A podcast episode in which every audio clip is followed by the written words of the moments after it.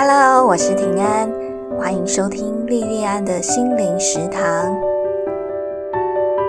欢迎收听莉莉安的心灵食堂第三十三集的节目。今天想跟你聊聊前任，关于前任、前任男女朋友、前夫、前妻，你对他的感觉是什么？分手或者是离婚以后，你跟他的关系怎么样？是即使当不成伴侣，可是还是可以当好朋友，还是想到就很讨厌，最好不要有接触。今天要跟大家介绍的日剧叫《大豆田永久子与三个前夫》。那这部日剧就是在讲大豆田永久子这个女性哦，她跟她三任前夫的故事哦。如果你是她，在经历过三次婚姻以后，对于幸福，你还会有任何想象吗？接下来的人生？你还会期待有人可以跟你作伴吗？演这个大豆田永久子的演员是松隆子哦。虽然我的年纪比他大个一两岁哦，可是他可以说是我在二十几岁那个时候很重要的一个回忆哦。我那时候大学刚毕业，然后跟同学一起在景美租房子住哦。然后我跟我同学那一段时间都非常非常的迷日剧哦。我每天下班回到住的地方，就是跟同学一起看日剧，一直看看看看到睡觉。那我们有时候会买一些卤味啊、零食啊，然后在超市里面买那种很便宜的红酒或白酒，然后就一边小酌一边看哦。那松隆子他那时候曾经演出过。日剧《长假》还有《恋爱世代》，好，那那这几部日剧是我们那时候非常非常喜欢的日剧哦。我那时候看了应该就不止一遍。那他所主演的电影有一部电影叫《四月物语》哦，我还要买 DVD 珍藏到现在哦。那一转眼我已经四十好几了，那我记忆中的美少女松隆子，她也开始演中年女子哦。那大豆田永久子，她也是一个四十几岁的女性哦，然后她是一间建筑师事务所的社长，然后有过三次婚姻记录，而且有一个高中女儿，是一个单亲妈妈哦。这一部日剧第一集的一开始哦，大豆田永久子她要去公园运动哦，然后他的鞋子里面有一颗小石头。然后他就一边走路一边以很怪的那种姿势，他一直想要把那个石头给他处理掉这样。接着他就是跟公园那些运动的人就一起运动，可是呢，他的方向啊，他运动方向永远都跟其他人相反哦。然后我我自己在看的时候，我是觉得说，哦，搭配这个就是大豆田永久子与三个前夫这部日剧的这个主题哦，我觉得那个鞋子里的小石头。好像是在隐喻哦，隐喻如人饮水，冷暖只有当事人自己才会知道的婚姻生活。然后大豆田永久子他的运动方向永远跟其他人不同，我觉得应该也是暗喻大豆田永久子这个人不是他故意要造成的那种他自己的独特。那这个独特是什么呢？是他的三次婚姻记录哦。我想无论在世界的哪一个国家哦。三次的结婚跟离婚记录都是会让人另眼相看的。可是离婚是代表婚姻失败吗？其实我想，不管是在台湾还是在日本哦，很多人都会把离婚跟婚姻失败画上等号。可是离婚真的是代表婚姻失败吗？甚至是说可以无限上纲延伸到可以？把它看成是你这个人整个人的失败吗？在这部日剧的第五集里面，大豆田永久子他有一个客户哦，是一个男性社长，然后他也离婚三次。这个男性社长他就跟大豆田永久子说：“这个三次的离婚记录对这个男性社长来讲啊，他说对他来说是勋章，可是对大豆田永久子来讲。”就是疮疤哦，代表大豆田永久子的人生非常的失败哦。我那时候看到这个男性上讲出这段话的时候，可能是因为我自己是一个女性吧。我那时候我心里面的感觉是跟大豆田永久子一样，非常的惊讶，而且我也觉得很生气哦，觉得非常的沙文主义哦。可是大豆田永周子他就不卑不亢的回应他说，他觉得离婚不是勋章，也不是疮疤。他觉得不要这样子想，才会比较幸福。虽然他这一路走来也是跌跌撞撞，可是他现在活得很快乐。然后他回顾他自己的人生，也觉得蛮有趣的。然后。大特永久只说，他希望离过婚的人一样能够幸福快乐。离婚不能算是失败，而且就算你的人生里面曾经失败过，也不能跟失败的人生画上等号。这一集的剧情让我想到我一个好朋友的故事哦。然后，因为我的朋友里面没有人叫 Emma，所以我就给这个朋友一个名字叫 Emma 好了。然后，等一下，我们几秒钟音乐以后，我们来听 Emma 的故事哦。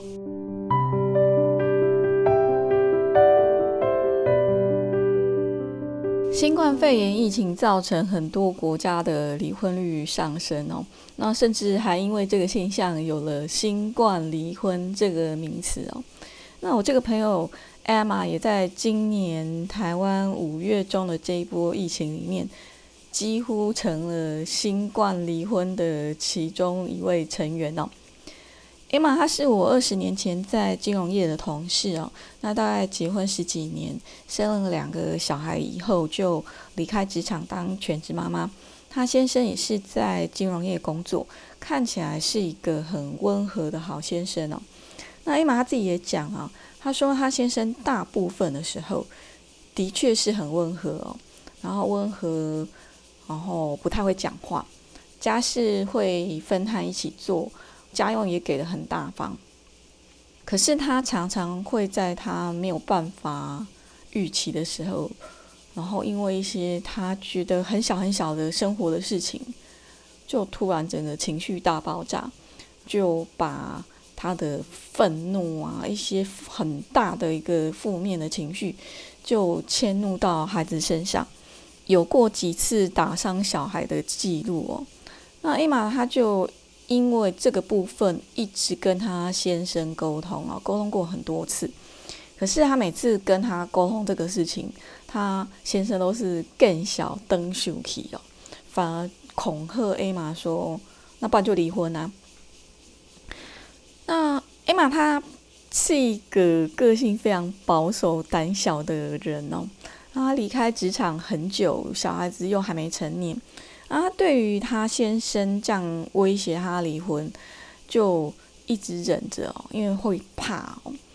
可是她先生情绪大爆炸，然后打伤小孩子的家暴剧嘛，还有哦威跟他威胁说要离婚，这个这样子的事情不断的轮回哦，那一年大概都会发生个几次哦。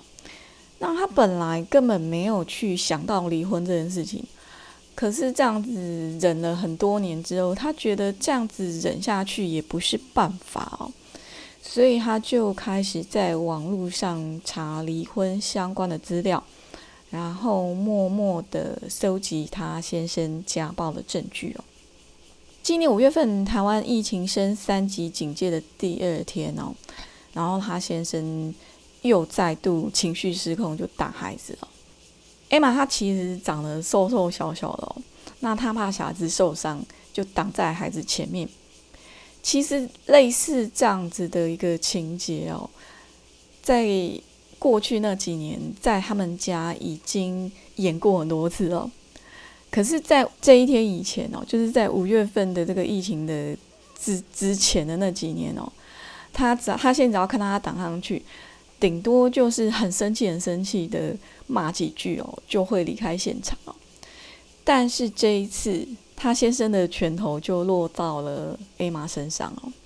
这个事情过后两天哦，防疫期间，他先都在家工作嘛。那艾玛就跟他先谈哦，他希望他先生可以暂时搬回去他公公婆婆家哦，请他先生先搬回去跟他父母住哦。他觉得两个人都需要冷静一段时间哦。然后他非常严肃的跟他先说，这是他最后一次容许他动手，如果再有下一次，他绝对会报警申请保护令哦。然后他这个话讲出来之后，其实他早就料到他先生一定会威胁要离婚哦。那果然就就就是这样子哦，他先非常非常生气哦。那面对他先这样子很激烈的反应哦，艾玛就非常非常害怕，可是还是跟他先生说，他其实并没有想要离婚，可是如果他非要离不可的话，他已经你好相关的条件哦，关于监护权啊，两个人的财产分配，还有抚养费这些条件，他都想好了，然后他就把这些条件跟他先说。然后说完之后，他就跟他先讲说，他可以好好想一想再做决定哦。他先的时候还是在非常非常暴怒的状况下，就马上同意所有条件哦。隔天就把他的行李收一收就搬走了，而且他在搬走那天还把离婚协议书印出来签字哦。然后就跟他讲说，就跟艾玛讲说，那就七月初去户政事务所把手续办一办哦。其实对于伊玛来讲，这个是很大很大的生活的变化，那非常非常痛苦哦。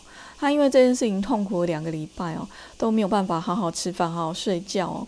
然后他打来跟我们聊这件事情的时候，就是一直哭哦。可是我跟几个好同事、好朋友，我们都跟他讲说：“你很勇敢诶，你终于长出你自己的力量，你终于有能力面对你这么多年来的恐惧。”为你自己跟孩子站出来，你真的好棒哦！然后他在他的情绪慢慢平复以后，就开始规划他接下来的工作，还有孩子的生活。然后甚至他还去主动找他认识的几个单亲妈妈朋友，然后跟他们问一些，看看有没有什么补助之类的啊，然后怎么规划生活之类的。正当我们大家都很替他高兴，觉得说哦，他终于可以摆脱那个他这个情绪不是很稳定的先生，开始走他自己的路的时候，他先生却回到他们住的地方哦。那一开始他以为说他先只是要来把就是放在房子里面哦还没有搬完的东西搬走哦，就没想到说他现身却是来求和。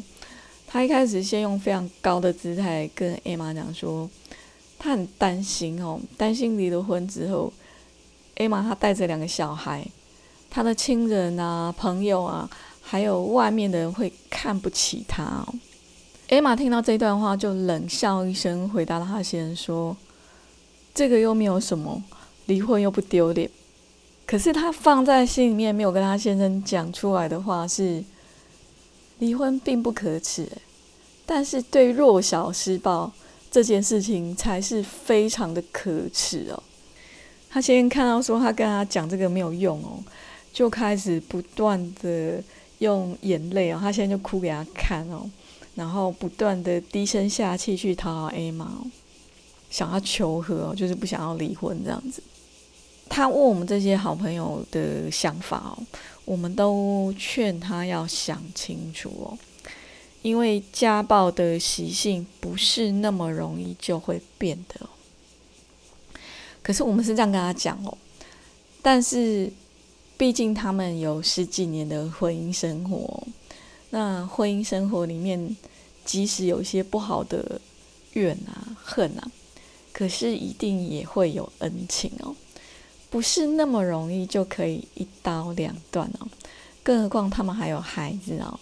对艾玛来讲，这个人还是他亲爱的孩子的爸爸哦。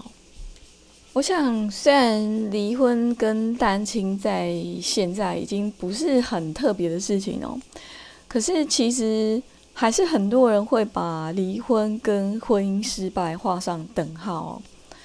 可是，在我这个朋友艾玛的事情里面，我们几个跟他很亲近的好朋友，我们都觉得像艾玛，她当了很多年的家庭主妇哦，当了这么多年家庭主妇的她，对自己非常没有信心的她，很担心离了婚可能经济就会出问题的她，忍受了家暴很多很多年的她，像这样子的艾玛，当她浑身发抖的对威胁她的先生讲出她的离婚条件的时候，她有多么的勇敢哦！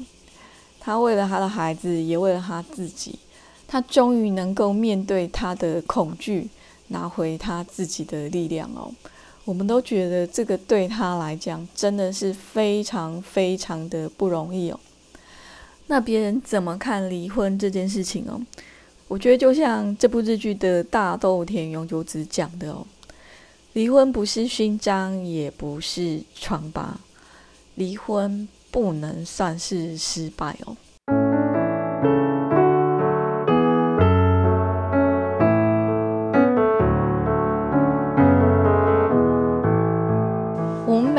生命里面都会遇到很多人哦。有些人我可能只能跟他在大门口打打招呼哦，那有一些人我们可以邀他进来我们的家里，让他坐在客厅里面舒服的聊天哦。然后还有一些很特别的人，他可以进来我们的卧房，然后交换私密的心事，甚至同床共枕哦。可是关系可以走到哪里哦？除了缘分，也要你实际走过才知道哦。而且，人跟人之间关系也会因为种种的原因发生一些动态的改变哦，一直不断的在变动哦。有些人，我们跟他在客厅里面聊天聊了一段时间之后，却发现越来越不投机哦，那只好请他离开哦。有的人，我们以为他可以当我们冬天里面的人肉暖炉哦，可是。却在同床共枕之后，发现两个人价值观差异太大，然后这么亲密的相处反而很不自在，还不如把他请回客厅，继续当好朋友比较舒服哦。那在这部日剧里面呢，对大豆田永久子来说，她的三个前夫就好像是被他从卧房请出去到客厅的好朋友哦。那可是这三个前夫对他来讲哦，就算是不能当亲密的伙伴，还是可以继续互相关心哦。可是我觉得不管在哪里哦，能够像大豆田永久子那样子，跟几位前任哦都保持非常真心而且非常好的关系哦，应该是非常非常难看得到哦，甚至可以称之为奇葩哦。我觉得不是大豆田永久子 OK 就 OK 哦，这个他的前任啊，也必须要跟他一样有很不错的生命高度跟视野哦，才做得到。我我是真的觉得跟前任还可以维持好的关系，那真的是需要一定的高度跟视野哦。那我很喜欢很喜欢大豆田永久子这个角色哦，他在专业上表现的很杰出哦，可是性格又非常的体贴可爱哦，大拉了这样子哦。然后他很喜欢建筑师的工作，可是呢，他也能够去接受新的尝试哦。他觉得他个性可能不太适合社长这个角色哦。可是当前任社长决定把这个社长的棒子交给他的时候，他还是觉得说，诶，可以试试看挑战自己哦，就把这个工作接下来。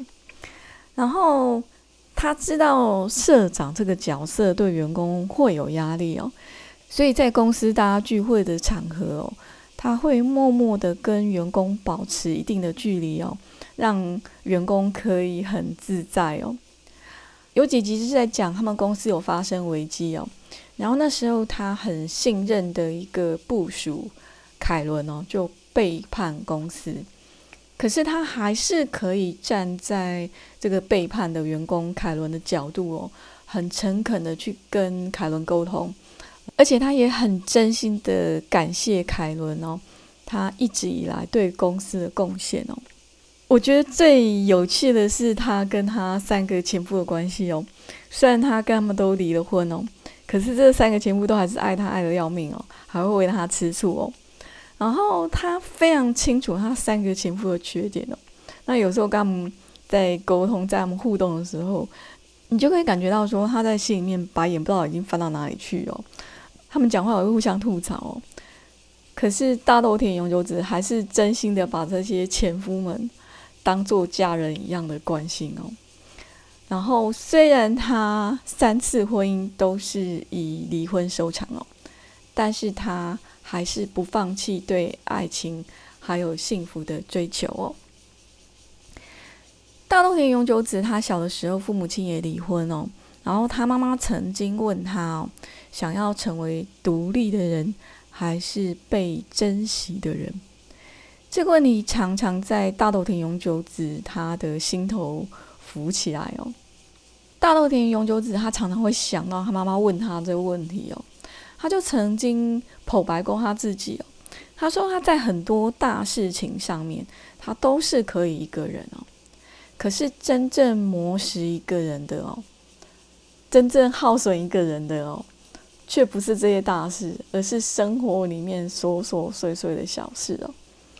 然后他说他虽然讨厌寂寞。可是，如果因此就去找一个人在一起，因为这样就变得无法喜欢他自己，那么他到头来还是一个人啊。他说他希望可以一直喜欢自己，就算一个人也能够获得幸福。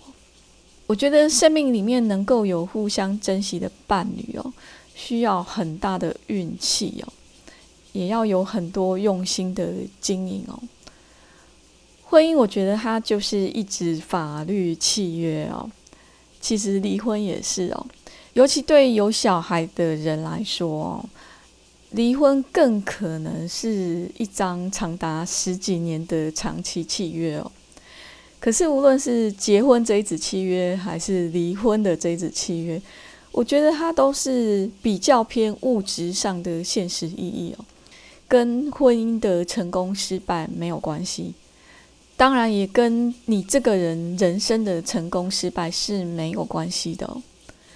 有些夫妻关系里面早已经没有爱哦，早已经没有感情哦，只是因为现实问题，只好继续留在婚姻里面哦。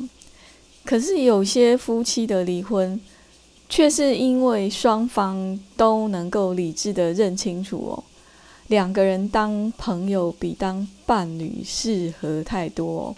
所以选择放手，给双方更开阔的天空哦。所以，我们回到大豆田永久子他妈妈问他的这个问题哦：想要成为独立的人，还是被珍惜的人？我觉得独立跟被珍惜，没有说一定要是二选一的单选题哦。如果运气够好的话。可能鱼与熊掌都可以兼得哦，就好像是说一个人他的性格可以很坚强，可是也可以很温柔哦。可是我想，无论能不能遇到那个愿意珍惜你，你也愿意珍惜他的人哦，最重要的是自己能不能够珍惜自己，喜欢自己。我觉得能够真正爱自己、给自己力量的人。才有能力给别人力量。那么，当你遇到那个能够珍惜自己、你自己也想要珍惜的那个人的时候，你才能够给对方没有负担的爱哦。大豆田永久子与三个前夫这部日剧哦，我自己非常非常喜欢哦。那看完这部日剧之后，我就在想哦，如果有一天我现在的配偶变成我的前夫哦。我希望我跟他的关系也可以像大豆田永久子跟他的前夫们一样哦，即使做不成夫妻，也还可以是互相关心的家人哦。这部日剧就介绍到这边，今天的节目就到此结束。如果你喜欢我的节目，而且你是 Apple 用户的话，欢迎订阅我的节目，并且给我五颗星哦。谢谢你的收听与支持，我们下次再见喽。